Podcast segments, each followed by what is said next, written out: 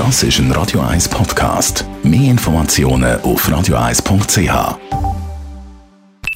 Die Morgenkolumne auf Radio 1 präsentiert von Jackpots.ch. Das Online-Casino der Schweiz. Jackpots.ch. So geht Glück. Morgen, Roger, guten Tag. Guten Morgen, ihr beiden. Guten Tag. Wie siehst du die allgemeine Lage? Du, also, äh, so haben wir uns das nicht vorgestellt. Und das ist auch nicht prognostiziert worden. Im Frühling werde alles besser mit Corona, hat es geheißen. Wir würden uns nur noch durch den harten, kalten Winter durchkämpfen. Und dann käme das warme Wetter und dann würden die Impfungen wirken. Und jetzt ist alles anders. Alles viel schlimmer. Vor allem wegen der gefährlichen Mutanten, die sich immer weiter ausbreiten und zusätzlich wegen der mehr als schleppenden Impfungen. Italien ist schon wieder zu, auch Frankreich verbleibt wegen der höheren Zahlen im Lockdown. Und auch in Deutschland stehen Zeichen auf Sturm. So meint der renommierte Virolog Christian Drosten, wo bis jetzt immer richtig gelegen ist, wir werden kurz nach Ostern eine Situation haben wie um Weihnachten herum. Das wäre die Situation also drastisch erschweren. Und wenn jetzt noch der dritte Impfstoff, den sie in Deutschland im Gegensatz zur Schweiz bis jetzt gegeben hat, nämlich der von AstraZeneca, längerfristig nicht mehr gäbe, gäbe es eine Katastrophe, meinte Karl Lauterbach, Gesundheitsexperte und Mediziner. Besonders brenzlig wäre es dort für die ungeimpften Jahrgänge ab 50. Dabei Dabei hat Deutschland im Moment etwas über 5000 Fälle äh, pro Tag. Umgerechnet auf die Schweiz sind das 500. Also dreimal weniger, als wir es bei uns haben. Deutschland steht also im Moment noch viel, viel besser da als wir. Aber im Gegensatz zu den deutschen Experten halten sich unsere Fachleute weitgehend zurück. Reden kein Klartext. Auch gestern nicht an der jüngsten Medienkonferenz. Eine dritte Welle sei möglich, hat es geheißen.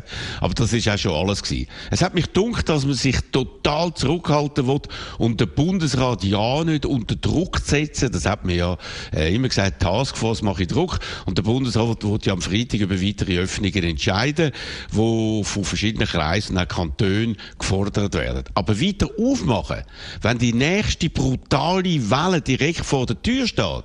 Das wirkt grotesk, wenn man aus politischen Gründen die Augen vor der klar bestehenden epidemiologischen Drohungen verschließt. Fakt ist, dass der R-Wert bei uns laufend steigt und bereits schweizweit klar über 1 liegt, was zu einem weiteren Anstieg von der Fallzahlen führen muss. Fakt ist auch, dass das Impfen nur schleppend vorangeht, äh, wir nur zwei Impfstoffe haben und erst in mehreren Monaten zu einer spürbaren generellen Entspannung äh, kommen werden. Zwar werden die Todesfälle nicht mehr so stark ansteigen wie im Spätherbst, weil die Risikogruppen von den über 75-Jährigen bald weitgehend geimpft sind. Aber die Altersgruppe ab 50 ist jetzt hauptsächlich gefördert und könnte unsere Spitäler bald überschwemmen. So also sieht es aus. Leider und tragischerweise. Wer das nicht akzeptiert, der macht eine schwierige Situation noch viel schwieriger. Und das sollten sich vor allem die Politiker hinter Tore schreiben, die aus populistischen Gründen nach Öffnungen schreien, und zwar subito. Du hast einen Freitag angesprochen. Was wird passieren, deiner Meinung nach? Du, ich befürchte, dass der Bundesrat teilweise einknicken wird, weil er am Druck nicht mehr standhalten kann, wie er wohl glaubt. Und das wäre fatal. Nochmal. Wir haben doch so stark gehofft, im Frühling werde alles besser. Wir haben doch die Nase wirklich voll von dem Virus und seinen Auswirkungen auf unser Leben. Aber leider ist es jetzt eben anders rausgekommen. Vor allem die viel ansteckenderen und auch tödlicheren Mutanten haben alle Pläne zerstört, die wir hatten. Das müssen wir ernsthaft zur Kenntnis nehmen und entsprechend handeln.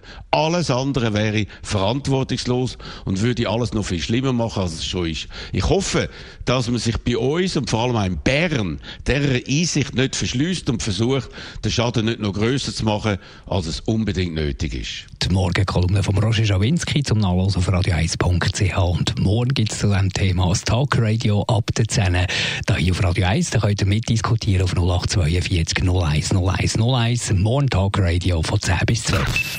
Die Morgenkolumne auf Radio 1.